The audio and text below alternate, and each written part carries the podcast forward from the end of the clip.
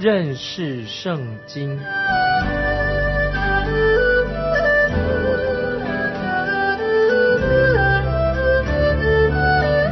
认识上帝的话，把上帝的话带到全世界。本节目是由认识圣经机构和环球广播电台联合制作，欢迎收听。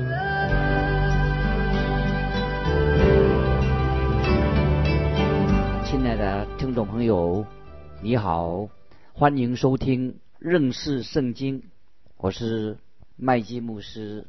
我们要看诗篇第八篇啊，这是属于弥赛亚救主的诗篇，在新约圣经当中，就是直接指向主耶稣基督。诗篇第八篇是一个非常美好重要的诗篇，在新约圣经里面曾经被引用过三次，从诗篇第八篇引用出来。我们主耶稣基督也引用过这个诗篇第八篇，就是在马太福音二十一章第九节就记载到。主耶稣进到耶路撒冷的时候，就在圣殿当中，有小孩子喊叫说：“何塞那归于大卫的子孙。”这是主耶稣所引用的，在马太福音二十一章九节，在马太福音二十一章十六节，祭司长和文士也有引用过这个诗篇。在马太福音二十一章十六节，祭司和文士长说。这些人所说的，你听见了吗？主耶稣就说：“是的，经上说，你从婴孩和吃奶的口中完全的赞美的话，你们没有念过吗？”所以我们看到主耶稣他所引用的就是诗篇第八篇的第二节。所以，亲爱的听众朋友，诗篇第八篇就是也是预言，讲到主耶稣所做的所做的事。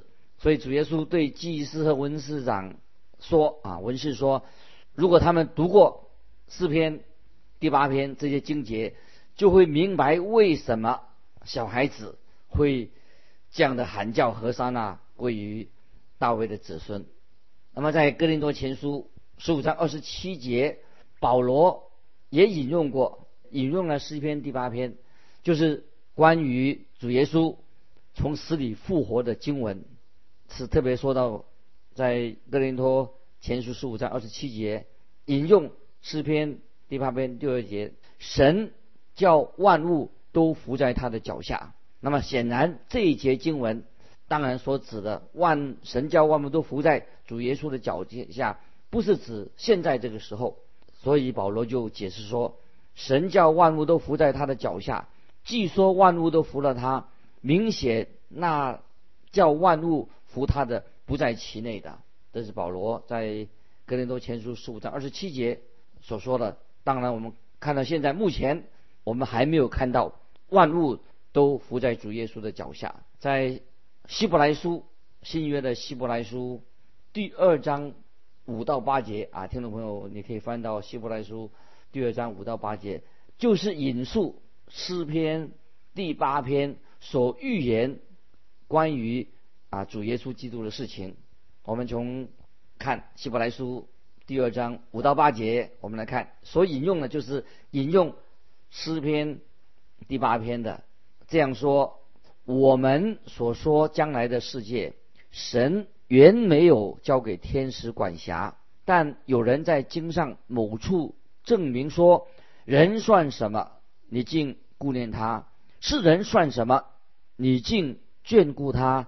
你叫他比天使微小一点，赐他荣耀尊贵为冠冕，并将你手所造的都害他管理，叫万物都伏在他的脚下，既叫万物都服他，就没有剩下一样不服他的了。只是如今我们还不见万物都服他。听众朋友，我们提醒这段经文。就告诉我们，今天你我我们所处在的这个什么样的时代？那这个时代就是说明万物到现在还没有伏在完全伏在他的脚下。所以我们就知道诗篇第八篇乃是预言，乃是指到未来主耶稣他要所成就的事情。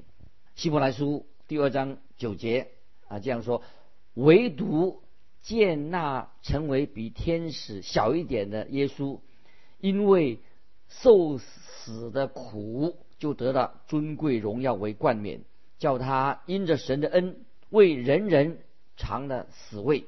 这节经文很重要。希伯来书二章九节也是说明了主耶稣他救赎的工作。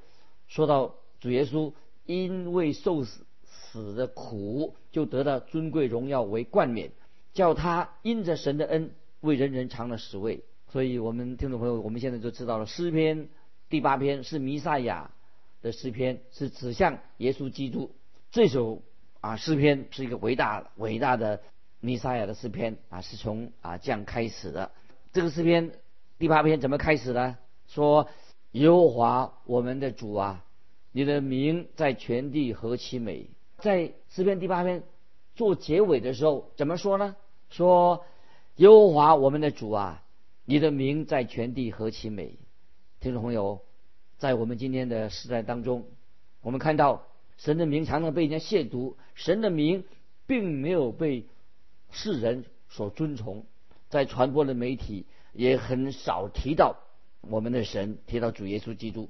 就算提到耶稣基督的名字，也没有把它当成主角。所以我们知道，世人刻意的、故意的忽略了主耶稣的大能、他的救恩、他的全能。听众朋友，我们知道神的名字在今天并没有受到世人尊重。有的人不但没有尊重神的名。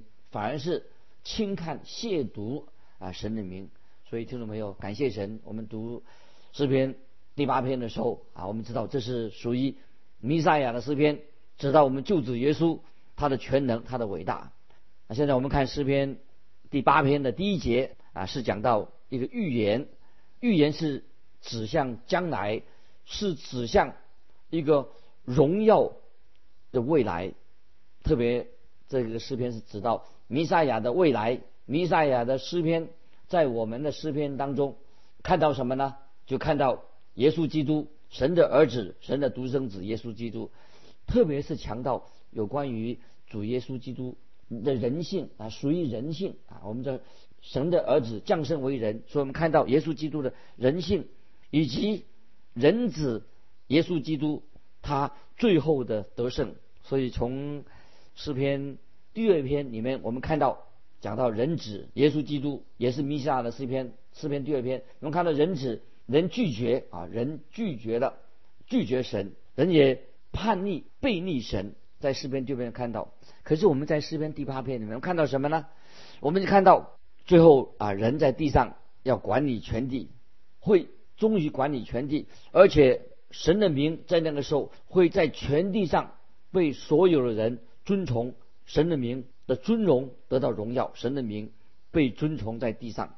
所以诗篇第二篇，我们刚才说看到啊人拒绝了神，背逆了神。诗诗篇第八篇，我们看到什么呢？讲到啊人归向真神，要管理全地，而且神的名在地上就会被尊崇。所以诗篇第八篇的标题是什么呢？是说诗篇第八篇说教与灵长用加特乐器。这一篇诗篇第八篇跟诗篇八十一篇或者八十四篇有同样的这种标题，也是说教与灵长用加特乐器啊，听众朋友，这里用加特乐器，这个加特乐器是什么意思呢？加特当然这里所指的是一种乐器，那么是讲到古希腊一种七弦啊七根弦的竖琴。有一位犹太学者说，加特是什么呢？表示用加特乐器。加特是从加特这个地名，加特是一个地名，从这个地名而来的。加特这个地方出产的就是这种乐器，很出名。特别当大卫王那个时候，他逃避扫罗的时候，逃避扫罗的时候，他就躲藏在加特这个地方。可能在那个时候，大卫他就学习了啊，学习了关于。加特这种的乐器，后来大卫就把这种乐器引进了啊以色列国，在以色列国，他用这种乐器，在拉丁文的圣经和七十四译本的圣经，把加特啊加特这两个字，因为刚才我们论到说教育灵长用加特乐器啊，它这个典故是什么呢？所以拉丁文圣经和七十译本的圣经把加特译作这个加特译作什么？酒榨，就是啊压酒这个酒榨。那么这一点也是很重要，因为诗篇第八篇是预言主耶稣基督。为你为我主耶稣所受的痛苦，因为耶稣为我们的过犯啊，他担当我们就是受了痛苦，就像踩那个酒榨，像酒榨一样。那今天我们知道主耶稣为人为罪人尝了死味，神的儿子荣耀的救主为我们罪人尝了死味，所以他尝到酒榨的苦味。那后来我们知道。先知以赛亚也告诉我们说，他预言告诉我们什么呢？以赛亚先知以赛亚说什么？他说主耶稣就那位救主是来自以东。那么在以赛亚书六十三章第三节这样说，预言是一个预言，怎么说呢？说我独自踹酒榨，众民中无一人与我同在。我发怒将他们踹下，发烈怒将他们。践踏他们的血溅在我衣服上，并且污染了我一切的衣裳。这什么意思啊？这个预言就是主耶稣他身上的葡萄汁。那个时候不当然不是指耶稣他自己的血，他身上的葡萄汁不是他自己的血，而是讲到他敌人的血。那么这什么意思呢？就说明了如果基督的血，耶稣基督定十字架所流的血。对你毫无意义，表示说你还没有重生得救，因为主耶稣流血为罪人流血，因为对你毫无意义，就表示你还没有蒙恩得救，表示说你将来要面对神的审判。亲爱的听众朋友，如果你没有接受耶稣为你流的宝血，你自己就要流血。那么我们基督徒，因为我们是罪人，我们耶稣为我们流血，十字架定十字架流血。如果你没有接受耶稣基督的血的话，你自己就要流血。有一天，你自己要你的血要面对啊神的审判，也显明了今天我们这是我们人类的状况。在诗篇第八篇是大卫的诗，大卫所做的。有人想把诗篇第八篇也称作丧子啊，这是儿子死掉了丧子之诗啊。这个诗是讲到儿子。上了死亡了，那么有人有些人认为说大卫是在八四八的婴儿死亡的时候，他写下这首诗歌。也有人这样认为说，他是在大卫年轻的时候跟歌利亚啊两个对敌的时候，对敌的时候，歌利亚死亡的时候，大卫做了这个诗篇。为什么会有这些不同的说法呢？因为总之这首诗篇。有非常重要、很深远的意义，让我们可以去思想。那曾经也有一位教授，他把诗篇第八篇叫做“星宿和婴儿”。听众朋友要注意，什么叫做他把这个诗篇这首诗第八篇叫做“星宿”天上的星星以及婴儿。那为什么呢？这这首诗篇第八篇是谈到天上的月亮和星星星众星星，然后又谈到关于。婴儿吃奶的婴儿，那有的人又把这个诗篇第八篇跟诗篇十九篇把这两个篇连在一起，因为诗篇十九篇是谈到关于大自然界的事情，以后我们会谈到诗篇十九篇谈到大自然的事情，所以他们就把诗篇第八篇跟诗篇十九篇连在一起，因为借着神的话，神的话提到神的话以及太阳，在诗篇。第八篇却没有啊提到太阳，总之是提到关于大自然啊大自然的诗篇，那么提到啊神的话以及太阳。好，现在我们来看诗篇第八篇的经文，我们来看第一、第二节：耶和华我们的主啊，你的名在全地何其美！你将你的荣耀彰显于天，你因敌人的缘故从婴孩和吃奶的口中建立了能力，使仇敌和报仇的闭口无言。这两节经文说到，可以说主耶稣自己把这节经文的真正的意义说的已经非常清楚。因为主耶稣怎么说呢？主耶稣曾经说过：“说我实实在在的告诉你们，你们若不回转，变成小孩子的样式。”断不能进天国啊！是在马太福音十八章三节所说的。也就是说，我实实在在的告诉你们：你们若不回转，变成小孩子的样式，断不得进天国。那么主耶稣在马太福音二十一章十五节就说到，主耶稣凯旋进入耶路撒冷的时候，就有小孩子们啊，一群小孩子大声的呼喊说。何塞那归于大卫的子孙，何塞那归于大卫的子孙。之前我已经提过，我个人不认为主耶稣当时进入耶路撒冷城是一个凯旋的进到耶路撒冷城，是因为那个日子要等到主耶稣从死里复活在天上再来的时候，那才是主耶稣真正凯旋的。进程啊，凯真正的凯旋之程是在在主耶稣再来的时候。那在这里啊，只是让我们略略的看到啊，主耶稣再来的时候一个景象啊，主耶稣再来从天上再来，一直是一个荣耀的景象。当主耶稣再来的时候，他要在地上建立他的王国，建立他的国度，他要做王。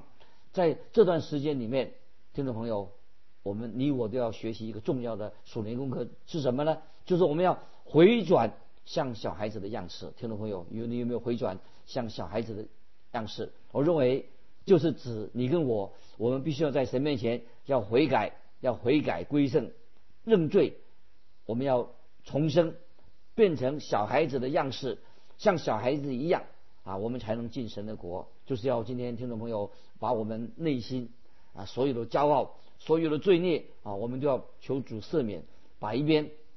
存着一个单纯的信心来领受在主耶稣基督为我们成就的恩典，我们来到神面前，要像小孩子一样领受神给我们的信息，一个单纯的信心啊，这是很重要的。听众朋友，你来到神面前有没有一个单纯的信心？这是非常重要。所以在诗篇第八篇这首诗篇里面，我们看到我们的神他是创造万物的主，我们看到他造了大自然，这个创造物是神所造的，包括人类一切的生物啊，神造万物在这里。啊，我们也看到啊，神跟万物的关系。接下来我们看诗篇第八篇的第三节，我观看你指头所造的天，并你所陈设的月亮星球。那我们知道啊，这里说到你所陈设的月亮星球，那是说神把月亮星球安置在各就各位的位置上。今天我们看到月亮，看见星星啊，高挂在天上，非常明亮，那是神所安排的，是谁？这样安排的，星星为何会为什么会挂在那里？当然我们不知道，因为是主耶稣的美意，造物主主耶稣，他按照他的旨意安放在那里，是主耶稣把它安在那里的。那今天我在书房里面读书，每样东西把它放在书房里面的东西都不一样，放在不同的地方。我把书本放在某一个地方，为什么呢？是因为我要把它放在那里。可是星星月亮不是照着你我的方式。来排列的是按照神的美好的旨意，是神主耶稣，我们的神把按照他的方式把星星月亮来安排的，是神自己所安排所陈设的月亮和星宿。天，我们知道是谁造的？是神的指头所造成的，很有趣吧？当圣经里面提到神的救恩的时候，他会提到神的宝贝、神的能力、神的宝贝。在以赛亚书五十三章第一节说。我们所传的有谁信呢？耶和华的宝贝向谁显露呢？但是当圣经提到神创造天地万物的时候，他是提到神的指头，神的指头造成，是神的指造成的。所以有一位啊神的仆人约翰卫斯理说，怎么说？他说神创造天地对他来说是神来说是轻而易举的事情，神就用指头创造了一切，就像。一个妇女用针线来编织衣服一样，神把他的荣耀放在从的他的创造万物来彰显出来。那对我们来说，万物都看见了，借着万物充满了神的荣耀啊！神是一位伟大的造物主。但是我们啊，今天有人既然他没有崇拜敬拜创造万物的主，他拜那个受造物。所以听众朋友，我们应当敬拜创造万物的主耶稣基督，我们的天父，因为是他的指头所创造的万物，天地万物是彰显了神的荣耀和他的全能。我们看诗篇八章第四节说：“人算什么？你竟顾念他；世人算什么？你竟眷顾他？”那今天还有人在思考说：“人算什么？”这个问题，人是一个很复杂的，我们人是受造的。那么我们属于人啊，人类这个族群。那有些人想要费尽心思想说，人到底从哪里来的？那圣经说的很清楚，神创造万物，也造了人，把我们安置在地上，然后人就。因为叛逆神，离开了神，人不信靠神，也不顺服神，为什么神竟然还要顾念我们人呢？那人干脆把人毁灭了就好了。为什么神没有把人除掉呢？因为我们人类已经失败了，犯罪了。但是也许我们不喜欢听到这句话。我们常常今天每个人都希望哇，我希望成功。其实今天听众朋友，我个人认为我们世界上的人是非常过了很。痛苦的生活啊，有许多难处。是不是曾经有一位癌症专家，他都知道今天医生最痛苦的是什么？就知道说很多的病人犯了癌症的人很少有得到真正痊愈的的机会。我们知道人类在神面前是一个失败者，我们自己把世界弄得一团糟。那诗人就问说：人算什么？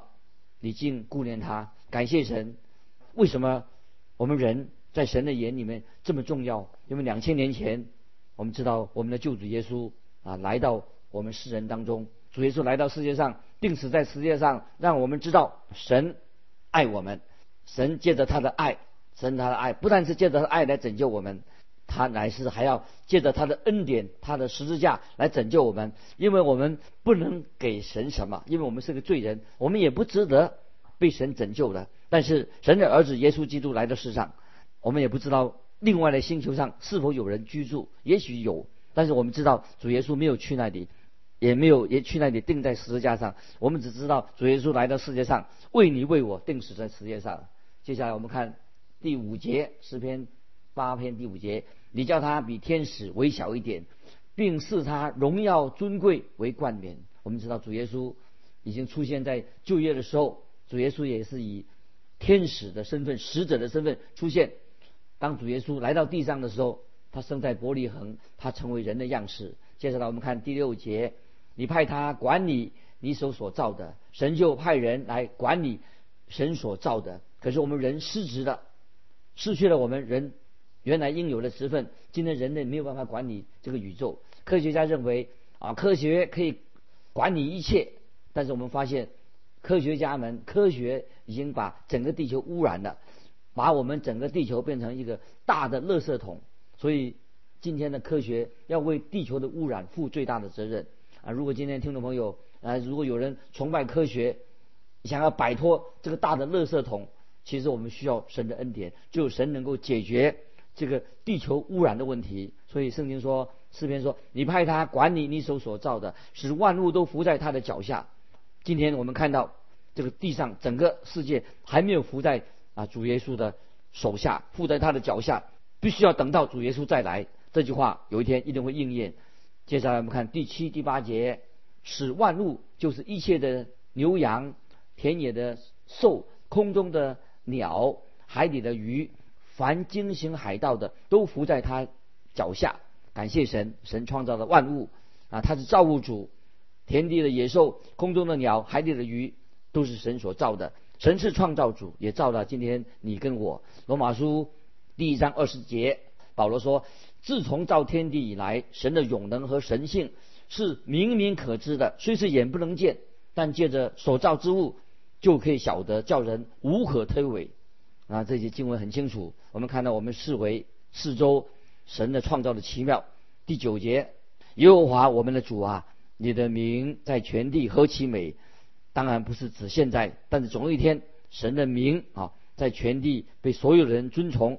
那么今天我们所居住的这个宇宙啊，正在叹息，正在劳苦之中，等候神的救赎。罗马书第八章二十二节说：“但是神在万物之上，他把他的荣耀安置于高天之上。”在那里有一位救主，他在两千多年前已经生在来到世界，生在伯利恒。现在他坐在神的右边，在神的荣耀里面。听众朋友，只要我们凭着信心接受耶稣做我们的救主，我们就能够看见神的真正的荣耀。在哥林多后书三章十八节这样说：“我们众人既然敞着脸得以看见主的荣光，好像从镜子里反照。”就变成主的形状，荣上加荣，如同从主的灵变成的。那又约翰一书三章二节告诉我们说：“亲爱的弟兄啊，我们现在是神的儿女，将来如何还未显明，但我们知道主若显现，我们必要向他，因为必得见他的真体。”感谢神，神的儿女今天是多么有荣耀、有美好的前景。听众朋友，我要提醒你，这。